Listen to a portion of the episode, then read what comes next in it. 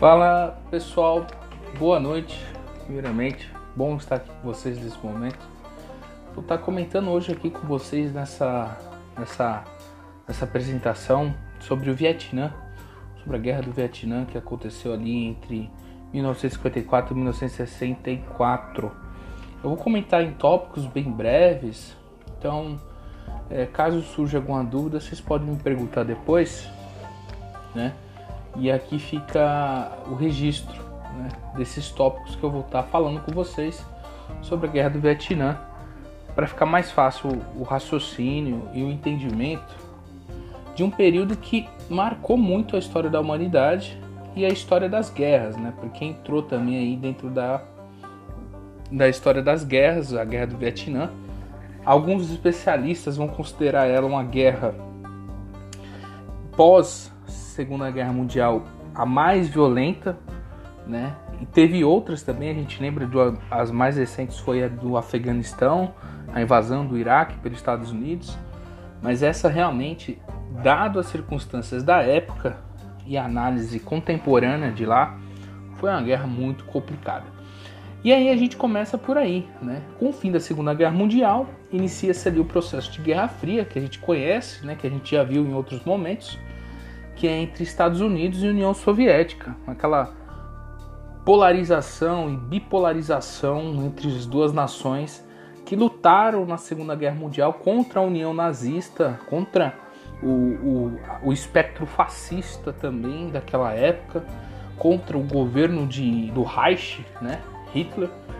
E aí em seguida a gente tem um, um ataque por parte do movimento capitalista norte-americano na luta contra o comunismo, que também era visto como um inimigo, se não tão perigoso quanto o nazismo, próximo disso, porque o comunismo também defendiam teorias contrárias ao próprio mecanismo do capitalismo e à ideologia liberal, que também se apoia bastante no capitalismo.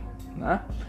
Em seguida, a gente tem o que? A gente tem o Vietnã é, com elevada pobreza, problemas estruturais, um local, vamos dizer assim, aos olhos, aos olhos dos norte-americanos e do capitalismo, um lugar que é desprovido de vida e tudo mais. Aquela visão é, é, neocolonial e europeia e colonialista, né, de perceber e achar que a realidade do outro é pior que a minha por algum aspecto. E nem, não necessariamente é assim e deve ser visto desta maneira. Legal?